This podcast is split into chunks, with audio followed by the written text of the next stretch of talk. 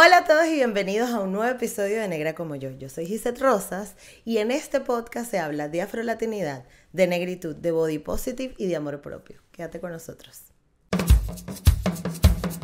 Démosle la bienvenida a la diversidad. Escuchemos las voces de los afrolatinos por el mundo y soltemos esas conductas nocivas que nos limitan como sociedad. Soy Gisette Rosas y esto es Negra como yo, el podcast.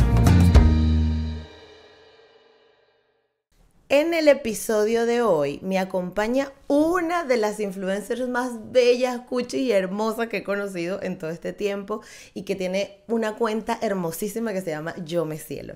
Nos acompaña Sarue Guerrero y quiero que conozcan cómo ella descubrió sus raíces y descubrió su negritud gracias a este podcast. Me crié en un ambiente de mujeres con cabello liso y tal cual, tú quieres ser lo que ves, lo que te rodea. No sentía que me parecía a nadie. Yo era la que me ponía la falda del joropo del colegio en la cabeza porque yo, mi sueño era tener el pelo liso y largo como mi mamá. Claro. Una que no era real. Y pues, este, sí. Y bueno, hay cosas que me imagino que tendríamos en común, el tema de lavarse el pelo era un sufrimiento. Lo que pasa eh, es que a mí, a mí me interesan como historias como las tuyas precisamente, porque tú tienes una perspectiva completamente distinta. Si en tu casa tus imágenes femeninas o las referencias femeninas, pues en mi casa no, mi mamá es negra, mi abuela es negra, entonces ya yo sabía que iba a desrizarme, yo crecí con mi mamá haciéndome las trenzas, o sea, yo, claro, yo crecí como que con otro lenguaje alrededor del pelo, pero entiendo casos como los tuyos. Y como tú está la historia de Kenia Pinto, la historia de, que han estado aquí en el podcast, la historia de Sinaí, eh, la historia del mismo Armando Lovera, que crecen en entornos donde su mamá es pelo liso y es como que siempre sufren este peo de no entendían mi pelo no lo entendía. Y, y, la forma, y entonces es una cosa de que cuando no entiendes algo lo quieres transformar a eso que tú conoces. Claro. Y a eso que tú entiendes. Entonces, claro, mi pobre madre con esta melena solita, eh, dijo un día, no, vamos a derrizarte el cabello. No, y que siempre hay una tía, una comadre, una amiga, chama, hay fulanito de tal que te lo deja liso chino, lleva la carajita para allá. Tal, cual, y, tu mamá, Claro. el pelo liso como tu mamá, wow. Y me acuerdo que era un señor en el centro, me acuerdo, me acuerdo, me acuerdo, que le había recomendado como una amiga del trabajo de mi mamá porque mi mamá trabaja en el Ministerio de Educación. Entonces todo era como que en la misma zona. Una secretaria del Ministerio de toda la vida, siempre prendiendo la mecha. Sí, vale. Y yo me acuerdo que eso fue, mira, tendría yo como seis años, súper chiquita. Y el de me lo hacían como, al principio era como una vez al año, como para que mi mamá pudiera manejar el cabello, que entiendo que, bueno, no conoces, se te hace difícil, no tienes ni idea de cómo manipular eso, tratas de buscar un camino, el camino fácil. Por supuesto. Y eso es como que vas entrando. Y el común, además. Porque es que si, si, si, a tu alrededor o alrededor de tu mamá todo lo que era, no, esa niña hay que rizar, no es que yo no puedo ese pelo, es que no sé cómo, o sea, se convierte en una necesidad ya, no es ni siquiera algo como estético, sino es que, es que si no, no puedo, así, ¿sabes? Total. Y se torna, y de repente empiezas a escuchar en los términos que son pelo malo, eh, tienes un cabello difícil, entonces de repente todo lo que se trata, todo lo que está alrededor de tu cabello tiene una connotación, una vibra negativa. Y tú empiezas porque bueno, cuando tú eres niño tú no sabes nada, tú no te das, tú eres tú a menos que te empieces a percibir esa influencia, esa energía que te hace cuestionar cosas de ti. Y la primera cosa que yo cuestioné sobre mí desde muy pequeña fue mi cabello. ¿Por qué? Es más, yo recuerdo que a veces cuando me desenredaban el cabello yo lloraba, por mi madre que desenredándome, jalándome la cabeza, este, yo lo que pensaba era como decía, yo lloro a veces, yo quiero tener el pelo como tú porque cuando mi mamá se baña, en mi mente digo, esta mujer no debe ni llorar. Claro. y ya, y lo mío era un trauma. Entonces, este, sí crecí con eso y en, desde que, bueno, empiezas a crecer, la gente te dice, qué lindo cuando te lo secas. Qué lindo cuando te lo, tienes de una cierta manera. claro. Exacto. Entonces entras en una espiral de una, un ciclo tóxico en el que te vuelves adicto a tener el cabello liso. Claro. Pero, pero dejando un, un, poquito de lado la historia del pelo, que luego, luego la retomamos, ¿cómo eras tú de niña? Porque es que yo te veo que eras como cuchi, que eras como una niñita que uno la ponía ahí a jugar y se quedaba ahí. Tal cual. Ay, viste. Así como me lees, tal cual. Tranquilita, cero problema. Este, súper, súper sensible, empática. Mira, te lo voy a decir así. Yo, a mí me dio lechina fue porque a mí y una de mis mejores amigas todavía en el preescolar, porque hay un niñito que lo mandaron con lechina y mientras la mamá llegaba a buscar al niñito, porque la maestra, mira cómo nos dejaste este niñito con lechina. Nos pusieron a ver una película y nosotras, sin que la maestra se diera cuenta, agarramos nuestra sillita y nos sentamos al lado del niñito porque él estaba solo. Ay, mire, se me los pelos, qué linda. Cosas así, se me pegaban piojos, era porque estaba la piojosa por allá, la que sabes que siempre mandan a alguien con piojos para el colegio. Exacto. Y yo era, ¿cómo le van a dejar sola? El underdog, tú eras fan de los underdogs. Ay, toda la vida, yo creo que todavía es una cosa que no puedo con, no puedo con las injusticias. O esa, siempre me he puesto como que en, en, los zapatos de los demás desde muy pequeñita y yo creo que esa es una característica que hago que me ha definido siempre desde chiquita. Qué cool. Que... sí. Mi mamá, coño. Claro, siempre. Los Oye, me en un pelo como este es un cuento. Es un, es un tema, es un tema. Yo, yo, yo, tengo un cuento de mi mamá, porque aparte mi pelo es mucho más rizado que el tuyo, y a mí me pegaron piojo una vez, una sola vez, pero mi mamá dijo, eso fue suficiente. Claro, lo bueno es que a diferencia de los pelos lisos que son tienden a ser mucho más piojosos, es que no se me pega tanto, pero es porque claro, yo iba trenzada así para el colegio, entonces ¿qué, qué piojo entra ahí? Ninguno. A ninguno. A ningún, en ninguno, mientras que los niñitos siempre con pelo liso, el pelo se mueve más, está como más expuesto y entonces suele, por eso es que se suele agarrar más, más pelo. Eh, pero, pero, pero, ¿qué te gustaba hacer cuando estaba chiquita? Que era como de tus cosas lindas así de... Mira, así, ahora, bueno, ahora de adulta, sabes que a veces uno como que bloquea ciertos recuerdos hasta que tú dices, wow, y tienes esos de vu. Este, mm, de mis cosas que más me gustaba hacer era dibujar y recortar. Este, vamos a ponerlo así, yo sí tenía juguetes, pero había cosas que yo quería que no podía tener, entonces yo las dibujaba y las recortaba. Por ejemplo, si quería jugar, tenía una cocinita, ¿verdad? De plástico, pero yo no tenía el huevo de plástico y el pollo y la cosa y no sé qué, y los cubiertos, por decirte. Yo eso yo lo hacía en papel, lo pintaba, lo recortaba y eran las cosas que usaba. Eh, me ponía a jugar cuando me ponía a jugar, me acuerdo, donde me cuidaban y era como que voy a dibujarme la ropa que voy a usar en este juego de, sabes que uno ve que, que es adulto y tal, entonces yo me dibujaba. O sea, que tú te tripeabas full las muñequitas recortables. Súper. Estaba, estaba obsesionada. Estaba obsesionada con eso. Y tía me compró. pinta de eso, Saru. Qué loco. y yo no me acordaba de eso, ¿sabes? Fue hasta, te puedo decir, hace como siete meses que yo dije, ¿por qué es que me gusta tanto? Y fue como que, ¡Ah! ¿verdad, chamo? Tú te la pasabas recortando y dibujando de chiquitica. Esos eran mis...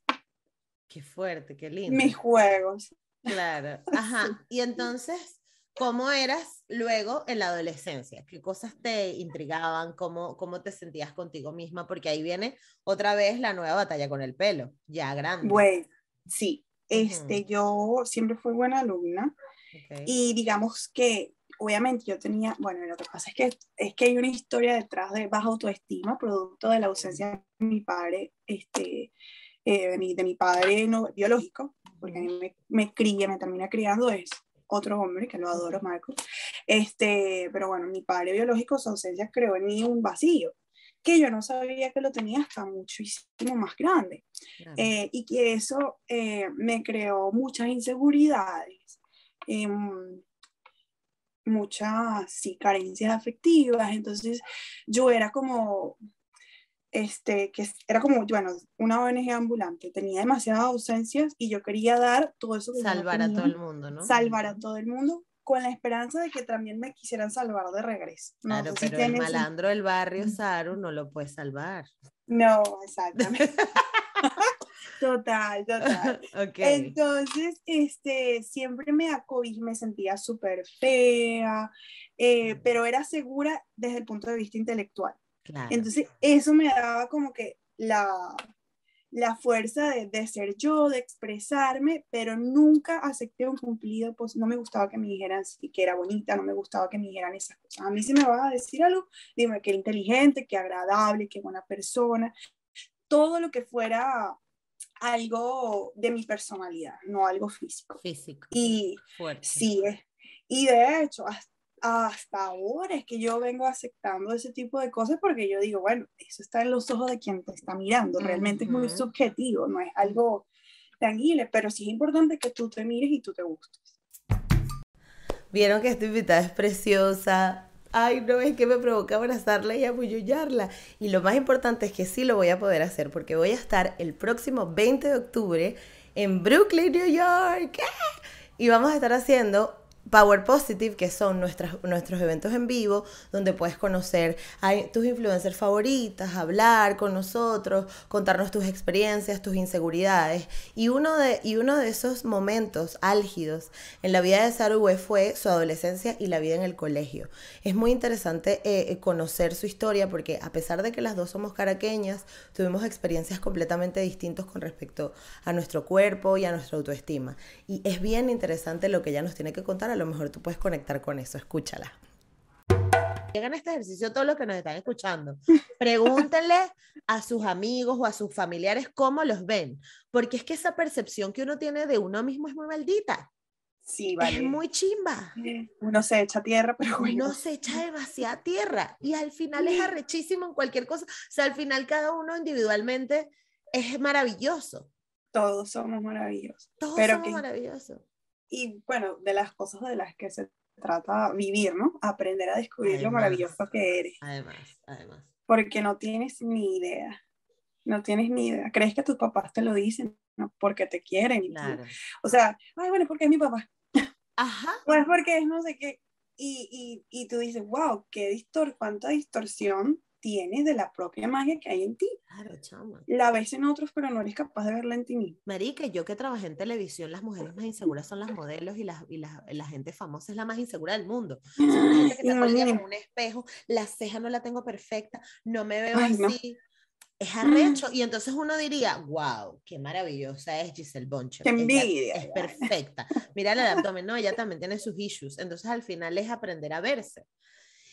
Ahora bien, eh, ¿tú te acuerdas o tienes algún momento de tu adolescencia donde tú hayas dicho, o sea, o donde te hayas hundido y hayas pasado algo chimbo, o hayas tenido un momento en Lightman y hayas dicho, esta soy yo, o sea, o positivo o negativo, pero un momento que te haya cambiado, si te acuerdas. Eh, en mi adolescencia. Sí.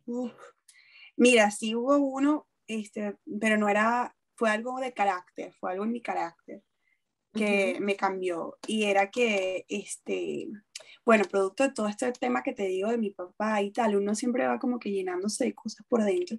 Entonces yo me, bueno, mis amiguitas se dieron cuenta que yo era como que muy rencorosa, ¿no? Era como que no perdonaba una. Yo, porque si así yo soy tan buena, ¿cómo me van a hacer alguna broma a mí? ¿Cómo me hacen una maldad? ¿Cómo lo permite? Entonces me dolía muchísimo.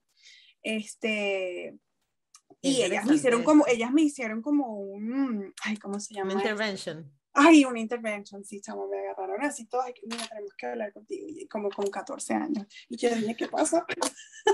y tu batida. Oh, sí, yo dije, ¿qué es esto, traición? Y ellas, no, que tienen, porque te vas a quedar sin amigas, tú eres muy buena, pero uno no te puede, uno no puede fallar contigo, porque entonces tú eres como que de, que, de lo mismo, claro, creyéndome yo muy perfecta a nivel de conducta, ¿no? Entonces era súper, súper dura jugando a los demás. Y eso me dolió, me dolió muchísimo y a ese a los 14 años aprendí que uno uno tiene que ser gentil con las personas que uno quiere y con lo que, los que te rodeas, que las personas no son perfectas, así como yo tampoco lo soy, que creyéndome tan perfecta realmente estaba cometiendo errores y estaba lastimando a la gente que quería. Entonces, eso fue como que un cambio en, en mi carácter y algo que se ha quedado conmigo pues desde, desde hace cinco años.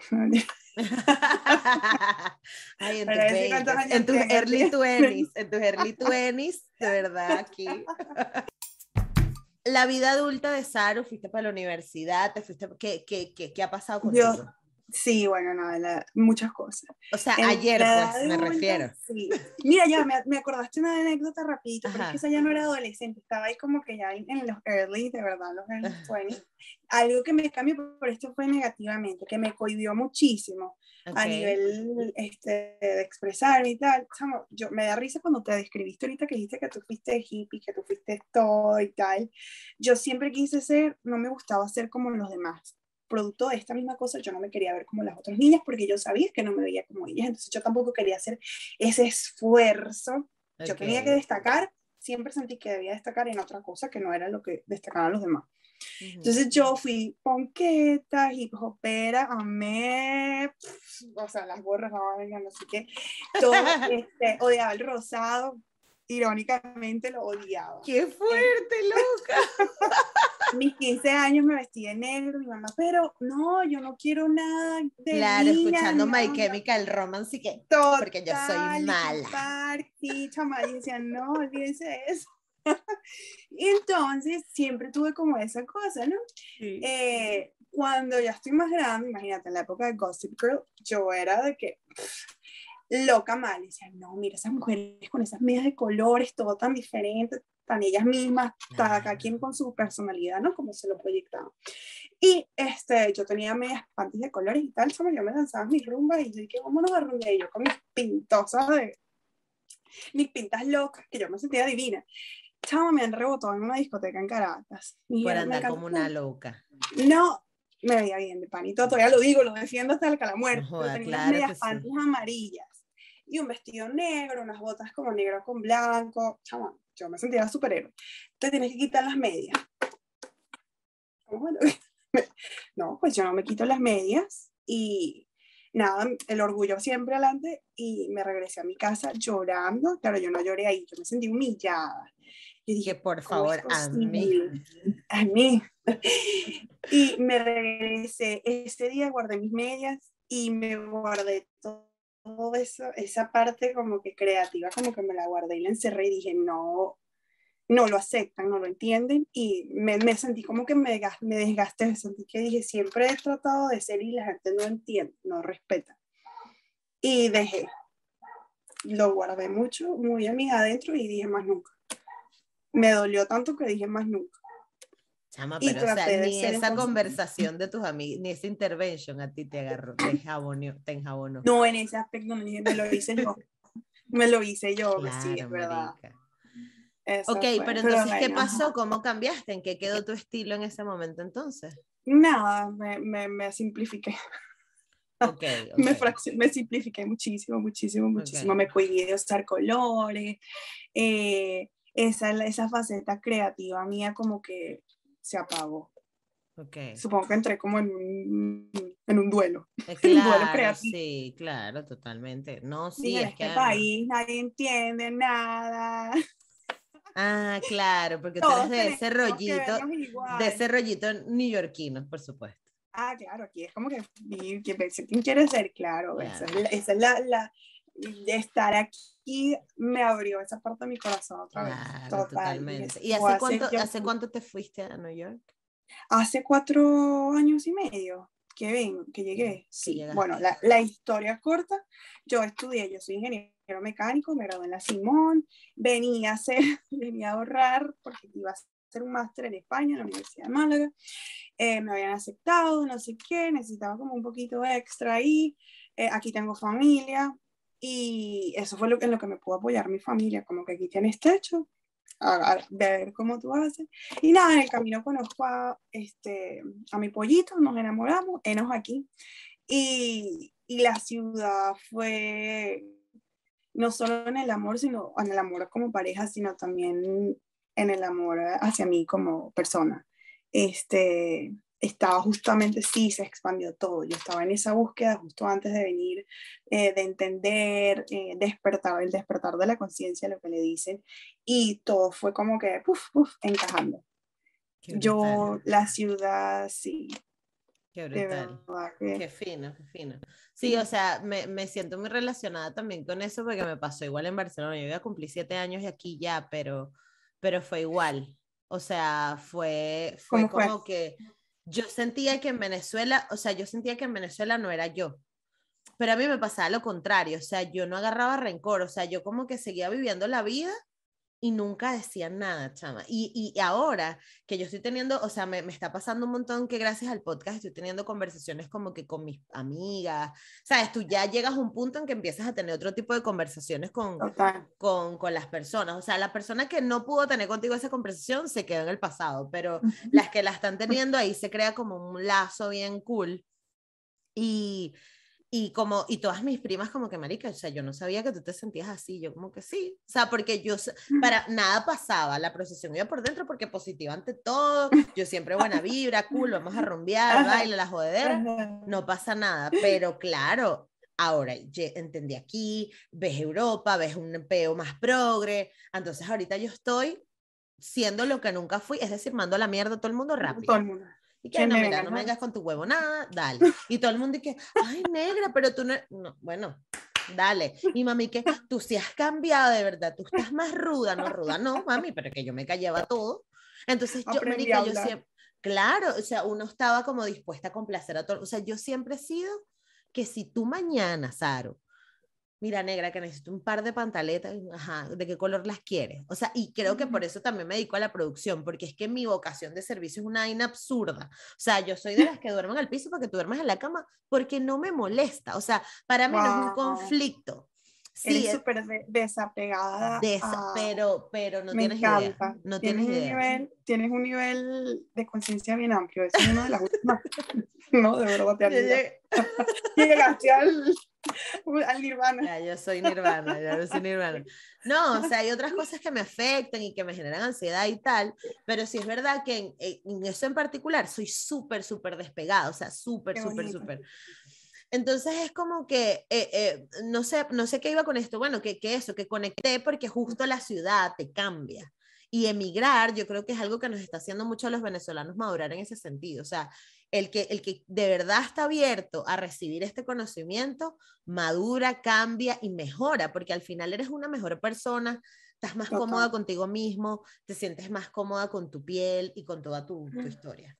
Bueno, y de todo este viaje de inseguridades, cuestionamientos y todo esto que nos está contando Saru, también ella chocó con la transición capilar, se encontró con esto porque toda la vida había alisado su pelo y mm, no había entendido que tenía debajo unos rizos hermosos. Lo más cool de todo, y esto es una, una anécdota muy linda, es que nosotras nos conocimos por redes sociales, ya nos desvirtualizamos, este año nos conocimos en persona, cuando yo estuve en Nueva York que pasé cuatro horas ahí y de ahí quedó la idea de poder hacer estos eventos en vivo que vamos a hacer el próximo 20 de octubre en Nueva York, eso, para tener un conversatorio donde podamos sentirnos seguras de hablar de nuestros miedos y de la desconfianza y de, y de nuestros complejos y todo. Y justamente la amistad de Saru y mía nace de esta forma. Ella me escribió por justo el día que se iba a hacer el gran corte, que es uno de los días más importantes cuando estás haciendo transición capilar, porque es cuando ya 100% tu pelo es rizado, es natural, no usas químicos y es un proceso personal y emocional bastante duro y bastante difícil. Pero Saru eh, eh, me escribió para contarme que estaba súper emocionada y que ese día se iba a hacer el gran corte y desde ahí nos volvimos amiguísimas. Y mm, ha sido como una historia bien bonita y yo quiero que tú escuches cómo ella vivió su transición capilar porque además es, relativamente reciente, pero fue, e, es, una cosa como muy espiritual y muy emocional más allá de lo estético. Eh, bueno, ella que te cuente. Cuéntanos entonces tu historia de transición capilar. Ok, todo comienza. Pláyate. Mira, yo estaba usando unos productos buenísimos para el cabello que había conseguido aquí con una chama este, venezolana, ella, por cierto, Gocha, y la garaja es súper profesional. Mira, hasta la fecha digo, mira, porque eso es algo tan personal y tan tuyo que si alguien quiere hacerlo, te recomiendo esos productos porque son súper naturales y no te maltratan el cabello. Total, que yo estaba divasa con mi pelo. Chama, nunca había tenido el cabello tan largo. La melena de mis sueños la tuve. Wow. O sea, la tuve. Esa melena de esos sueños del pasado, la tuve. Bueno, total que este, viene la cuarentena, empieza la cuarentena, entonces yo estaba bien como que pasadita, más pasadita peso, y entonces yo me pongo a hacer ejercicio y tal, aprovechando el tiempo. pero tú sabes que es que es un peo, tener el pelo secado y sudar y todo eso, no puedes tenerlo todo. O tienes el pelo, tienes el cuerpo, pero no puedes como que con los dos. Una broma para estos cabellos es así. o sea, elige qué carrizo es lo que quieres. Bueno, sí puedes tener el pelo y el, y el cuerpo. Bueno, ahora es natural. natural, pero no el falso. claro. Total que este, yo en mi mente, yo no sé por qué yo bloqueé como que mi tipo de cabello y se me secó muchísimo con el sudor, las cosas. Un día este, iba al pollo, íbamos a ver una película, yo no soy loca, pero bueno, tenía que ser así, agradezco que fuera así, porque si no, yo creo que no hubiese dado el paso realmente. Me desenredé el pelo como una loca, o sea, me lo arranqué. me lo arranqué, no sé suficiente acondicionador, yo no sé qué me pasó por esta apurada. Me quedó como una bola así gigante de cabello en la mano. Yo le tomé fotos a eso, por eso tengo que hacer un video porque no lo he terminado. En una foto una bola de cabello gigante. Yo dije, ¿qué hice? Chamo, cuando salgo del baño que me veo, y yo digo, ya va, yo me veía como menos cabello. Y luego yo me lo sé, bueno, aparte me lo seco, me lo plancho, hago todo lo que hacía y me veo que tenía como que poquito pelo aquí abajo. Dije, me partí el pelo todo. O sea, entré en una crisis. Dije, no, no, no, no, yo no me puedo echar calor, yo tengo que ver cómo hago, este pelo me tiene que volver a crecer, no sé qué. Yo me empecé a hacerme sola, dije, yo no me lo voy a secar, yo no voy a hacerme nada en el cabello, Empecé a hacerme que si clinejita bonito y los cuatro pelitos abajo, chama, traumatizada porque te lo juro, dije, me lo cagué, me cagué el cabello. Claro, bueno, Wow. el cabello de mis sueños que tanto me había costado, dije, me lo eché a perder.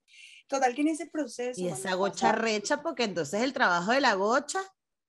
¿Qué bolas tienes tú? No, ya, no fueron los productos. Y dije, no, chama, no fuiste tú, fui yo, fui yo, o sea, fui yo, yo fui la que me lo hice. Bueno, total que en este proceso de repente veo como que lo, pasa lo de George Floyd, para descansar todo este movimiento.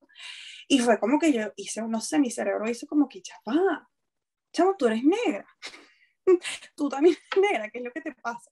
Ese no es tu pelo. Empiezo a ver yo como que todo, mira, que esto se me dice la piel cuando me acuerdo, porque fue como una energía como que me, me abrazó y fue más grande que yo y empecé a ver la belleza que hay.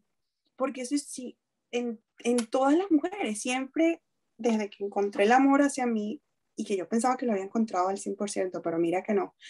este, yo, yo decía, me quiero, me amo y veo lo bonito en los demás. ¿Por qué todavía tenía yo ese pedo de que no podía verme tal cual como era? Porque que esta soy yo, esta soy yo tal cual, no estoy cambiándome nada, este, no estoy falsificando nada, vamos a ponerlo así. Eh, es la natural, es lo que como Dios me hizo. ¿Por qué me cuesta tanto? Entonces veo yo, me empiezan a salir, como dices tú, estos algoritmos de Instagram, porque veo todas esas mujeres negras con esas melenas y digo, ¡oh! Chama, empiezan a, o sea, mi, mi, mente se llenó, dije, necesito tener mi pelo, quiero mi pelo, no sé cómo se ve mi pelo, no me acuerdo de mi pelo, pero quiero mi pelo, no me importa cómo carrizo sea mi pelo, es mío y lo quiero. Y dije, ya no más, ya no más, ya no pero más, ya no. ¿Haces, ¿Recuerdas alguna vez haberte cuestionado antes de George Floyd alguna vez como mm, mi pelo o no? O sea, fue un boom. Boom. eso fue una explosión loca. Y más nunca. Y algo que yo Perdóname, no, no, dime, dime. No, no, porque normalmente es paulatino, es como, ay, mira, qué lindo se le veía a ella. Pasan seis meses, ay, bueno, no sé, ¿sabes? Pero a ti te llegó balde de agua sí, dije, me amo y me quiero amar como soy, completamente como soy. No quiero morirme y nunca haberme visto en el espejo con mi cabello. Te lo juro que fue una de las cosas que pensé, no quiero, no quiero, no quiero. Y tenía un desespero, o sea, que un desespero positivo, no era como que, ay, yo te lo juro que yo me tripié la broma, me compré rollos, vi un millón de videos de YouTube sobre cómo así, viví con un moño en la cabeza, no sé cuánto tiempo, y era como, hasta mis muñequitas tenían moños, porque mis muñequitas todas tienen como el pelo mío, o sea, yo ¿Cómo vas tú? Mi, estilo, sí, como, como estoy peinada, así van ellas. Y viví con un moño no sé cuánto tiempo, y dije, no me importa. Y mi abuela, claro, y viene el cuestionamiento de la familia, porque la gente, ay, ¿y cuando te vas a peinar? Yo estoy peinada, que cuando vas a peinar? ¿Cuándo te vas a arreglar el cabello? Eh, ¿A qué te refieres con arreglar, alisármelo? Más nunca como que, no, es que yo no me quiero, no te diré que más, o sea, le dije a mi abuela más nunca, la gente, yo veía videos donde hay la tentación de la plancha, yo no la tuve. Wow, nada, nada. O sea, pero es que a ti eso te llegó, no jodas, me desbarató, sí. Desbarató. total, o sea, desbaratada. Y yo dije, no, yo tengo ahí mi plancha, mis cosas, jamás sentí nada. Yo se me metió eso en la cabeza y dije, me quiero y me quiero así. Me vale madres lo que piensen los demás, yo me quiero así. Y, este, y fui informándome porque la información pues es importante y no sé qué. Me puse a buscar peluquerías, descubrí que hay peluquerías para cabellos rizados. Este, y dije, wow, tengo que ir algún día a esta peluquería que es la que la de, la de Carolina Contreras, bella. Total, ajá. Y dije, necesito ir para allá, no sé qué, cuando ya sea el momento de ir para allá. Y yo tengo videos que me iba, mientras me iba bañando, me da una emoción verme como así. El, como iba saliendo el rizo, eso es súper emocionante. Yo me puse a llorar la primera vez que yo dije, ya va, me está creciendo el pelo, mira aquí un bichito. Y era como que, yo misma como que decía, vamos, me, me, hablaba con tanto cariño, decía, dale, tranquila, que tú puedes, no pasa nada, todo va a estar bien y tal. Y este, el día que me llega que yo pido la cita, porque pedir una cita ahí es, o sea, es un rollo, este, yo digo, pido la cita para cabello en transición. Y cuando se fue acercando la fecha, yo dije, no, es que ya no me aguanto este cabello ya yo no quiero este pelo, no me importa tener el pelo corto, yo solo quiero tener mi pelo, o sea, que me lo corten, ya, ya. Era como que ella decía, ya, es que estaba yo que me agarraba la tijera y me hacía yo así misma, no me lo aguantaba. Era como un peso emocional que yo cargaba, como todo eso que, eh, toda esa falta de amor, de aceptación, todo eso yo todavía lo tenía pegado a mí y ya yo no lo quería. O sea, no sé, eso, eso era lo que significaba para mí. Es una cosa como mágica, loca, qué bonito. Era, era mi pasado, era lo que fui alguna vez y ya no, y ya no voy a volver a hacer. Y te lo juro que a mí, que tú veas que es un pelo secado, no, por ahora de verdad que no se me antoja, pero ni en nada, que secarme el pelo. Claro, y que además tú haces moda, porque ahora vamos a hablar de tu contenido y de tu cuenta de Instagram y de las cosas hermosas que haces. Ah. Entonces te pregunto, ¿tú crees que el contenido que creas influyó en esa decisión, de cierta forma? Sí, sí, porque de hecho cuando pasa todo esto, yo siempre he sido de cuestionarme mucho, ¿no? De, de hacer mucha introspección desde chiquita. Y yo dije, me siento hipócrita. Okay. Me siento hipócrita porque cuando yo hablo del amor, eh, el amor, ¿verdad? Este, propio hacia, hacia cualquier persona, el amor en general, este, siempre va hacia la esencia, ¿no? Lo, la esencia, lo que tú guardas, lo que tú eres.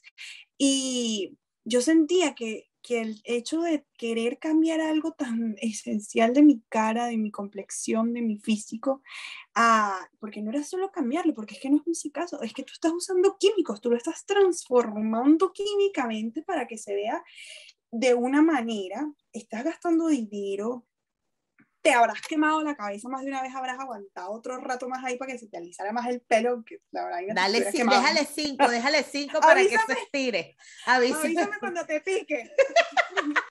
y uno que todavía no me pica. y ese cuero cabelludo candela. Claro, entonces dice, sufrí y todo, y yo decía, me siento hipócrita porque estoy hablando de algo que no es al 100%. No puedo hablar sobre algo en lo que no, yo no puedo este, eh, eh, hablar sobre algo, expresar algo en lo que yo no, y que yo no lo estoy haciendo, no sé cómo, no sé si lo estoy explicando en lo que no sí, sí. Claro, porque no está siendo consecuente con lo... Claro. Yo dije, ya va, pero esto no me cuadra con lo que yo hablo. Dije, una vez escribí algo como que el día que te aceptas y te quieres, aprendes a aceptar y a querer a los demás. Entonces dije, hasta que punto soy capaz de aceptar a otros y de no cuestionar, porque uno dice, ay, sí, yo quiero otro, yo... pero siempre está esa aroma de querer cuestionar las decisiones que toman los demás, eh, sobre todo desde el punto de vista, ay, ¿por qué se es gordo? ¿Por qué se enflacó? Porque uno tiene una vaina como que tú quieres ver a la persona en una talla específica, ¿no? Porque tú eres, la gente es así. Y ¿cómo yo hablo sobre, cómo yo puedo decir que no está bien eso si yo no, cuando me miro en el espejo no soy honesta conmigo misma? Yo me sentía así. Y dije, no, no, lo que digo no es un reflejo de lo que siento y lo que soy, como me miro, no hay una armonía. No hay una armonía. Y entonces, ¿cómo nace Yo me cielo? Yo me cielo iba a ser, ay qué risa, yo me cielo, este, iba a ser solamente escrito, porque esto ha sido un cambio, esto ha sido una transformación de todo, porque a mí siempre me gusta escribir y expresar, y siempre fui muy dramática y tal, y, los sentimientos, las cosas, sí, intensita de chiquita también, entonces... Recordemos que recortabas tus propios cubiertos, ¿sabes? ¿Cómo tú esperas ser de otra forma, mi amor? Ay, Bueno, este, iba a escribir nada más, pero claro, este, bueno, que obviamente siempre lo quise hacer, pero estás, estudias en la Simón o, o, o, sea, o tienes novio, tienes amigos o a ver qué haces. Voy a tener el Instagram también. Entonces, cuando yo llego aquí, digo, al fin tengo el tiempo que siempre quise tener. Y lo voy a crear y tal, voy a escribir, pero Instagram es una red visual, entonces yo necesitaba imágenes, ¿verdad? entrar en este mundo es aprender muchas cosas, porque es una cosa que tú lo mires en las cuentas de los demás y otra cosa es cuando tú lo haces. O sea, crear contenido es una, es una, una aventura. Chama, yo te admiro tanto cuando veo cuando haces tus reels con, con Two Girls in the City, la vaina, y yo, qué, qué bella, yo quiero hacer esa vaina. Entonces tú me ves, ay, voy a hacer un blog con mis amigos, y tú y que guarda el teléfono, y yo, que, la madre, y yo, que, pero quiero hacer mi TikTok, vale, no jodas. Conmigo, Dios nos hace, el diablo no sé por qué no nos quiere juntar, y yo digo, ¿por qué no me juntan con la gente que quiere hacer la misma? Total. bueno, ay, sale, vale. Consciente como que dijimos, toma, nos encontramos. Exacto. Este, bueno, ok, entonces, este, eh, creo las cosas y yo digo, necesito imágenes, porque entonces yo estaba agarrando imágenes de Pinterest, yo tengo una obsesión positiva con Frida Kahlo, la admiro muchísimo, su historia, su trayectoria, mm, me mueve mucho emocionalmente ella, y yo usaba sus, sus ilustraciones de ella, de María Hayes, por cierto, pero yo dije, ¿hasta cuándo voy a usar dibujos de alguien más? O diseños de otras personas, yo necesito que lo que yo hablo también, es que te digo, siempre, siempre he tratado de ser congruente con lo que siento, lo que digo y que todo haya una armonía. Entonces yo decía, no hay una armonía entre lo que yo estoy diciendo y la imagen, porque tal vez lo que yo quiero decir no encuentro una imagen que hable por mí. Y entonces empecé, de hecho, los, hay unos dibujos que hice con marcadores y tal, así que dije, necesito dibujar. Y tenía años que yo no dibujaba, sin que no fuera un clavo, un tornillo y cosas de la universidad, ¿sabes? Y dije, necesito. Entonces, este, el pollo me vio, le dio lástima. Yo digo, yo él se ríe porque dije, yo sé que te di lástima. Con mis marcadores y mi cuaderno y tal. Entonces, me vamos a comprarte un iPad porque yo le había conversado sobre la broma, el iPad, la okay. y Entonces, él me dijo, que ya sé que es algo que de verdad quieres hacer, vamos a que te lo regalo. Y yo, ah, ok. Entonces, pollo, chica. sí, Como cuánto, ¿en, ¿en, qué pollería compraste ese pollo para saber? para pedirte unos cuatro o cinco en una apoyada, por favor. La apoyada. La apoyada. bueno, estamos ahí. Entonces, nada, comencé. Y así como comencé fue otra historia. Me cambié a una escuela de arte y eso, mm. pues, tuve una profesora que fue como que mi, la que me desbloqueó creativamente. se llama Riaki, es japonesa. Sí, y fue como que dije, lo que sea que dibuje, y eso ya es otra cosa, y tiene que salir de tu corazón porque yo hablo de mis de sentimientos, emoción. No es la estética, es y que esa vibra se ve en tu cuenta, marica, porque es que tus dibujos no son perfectos así, pero son tan bellos, o sea, son...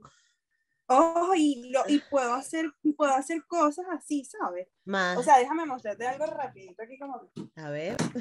ahora, por ejemplo, esto lo hice yo en acuarela. Ah, mi, mierda, esto lo hice yo en acuarela. Arrechísimo. Los que estén en Spotify tienen que venir a YouTube para que vean el dibujo de Saru. Pero este no es lo que vibra conmigo, porque yo no se trata de lo que es lo bonito, es, esa cosa que... Y me gusta que se vea así, que no se vea perfecto, porque las personas no somos perfectas, los sentimientos no son perfectos. Entonces es como que no me gusta que sea perfecto. Me encanta. De hecho, no soy fan del realismo precisamente por, porque no me gusta que me digas que lo real es lo que se ve tal cual y lo perfecto, porque de hecho hasta lo que miras realmente no es lo que miras, ¿sabes? Es como lo estás percibiendo. Entonces es como una cosa así que, y bueno, y entonces, total, que estas son las muñequitas y las florecitas y las cositas que hago, vayan a mi cuenta si quieres saber de qué estoy hablando. Ajá, pero el yo me cielo, ¿de dónde viene? Ah, bueno, hay un poema que escribe, una carta que le escribe Frida a un amigo de ella, este, con quien se rumoraba que tenía un romance como tantos, pero yo pienso que no. Entonces, eh, tal vez en ese no hay, bueno, un cable pelado ahí. Y eh, ella le escribe y le dice, se pueden escribir, se pueden este, inventar verbos, quiero decirte uno. Yo te cielo. Así mis alas se pliegan, bla, bla, bla. Y ella en esa carta describe un amor tan bonito, tan profundo, tan inocente, tan real, este, que yo dije, wow, o sea, ella inventó ese verbo y se lo, lo estaba lo está, se lo está dedicando a alguien, está expresando, ¿verdad? ¿Qué pasa si yo todo ese sentimiento que yo siento que está ahí contenido en esas palabras, lo, lo, lo invierto en mí, o sea, me lo, me lo dedico a mí, lo conjugo en primera persona, yo me cielo, en vez de yo te, yo me. Entonces yo me cielo es una sumatoria de yo me amo, yo me respeto, yo me entiendo, yo me quiero, eh, es una sumatoria de muchas cosas. Eso es lo que significa. y bueno, y ahora, este, pues, todo es un crecimiento. Es importante para mí que, que, la cuenta no sea solamente, tal vez no todo el mundo resuena con eso. Y eso es una de las fallas que tiene a veces este, el que consume cuentas y contenido, porque a mí me ha pasado que tú asumes que esa persona es solo eso, ¿no? Y que no es más nada. Entonces es como que ok, a esa persona le gusta hacer eso, pero no es solo eso. De hecho, cuando eres un, ser humano creativo, crear es algo que disfrutas, no importa qué estés haciendo. Te tripeas hacer una torta, te tripeas dibujar, te tripeas ir a pintar, te pones, o sea, es el reel, el TikTok, porque te gusta crear y tienes esa cosa en tu mente que quiero inventar algo, quiero hacer algo y te divierte. Entonces, a veces hago otras cosas, este, porque son cosas que me gustan, pero que este, tal vez no todo el mundo sepa, yo no solo hago dibujos, pues, de muñequitas, mira, hago otro tipo de cosas.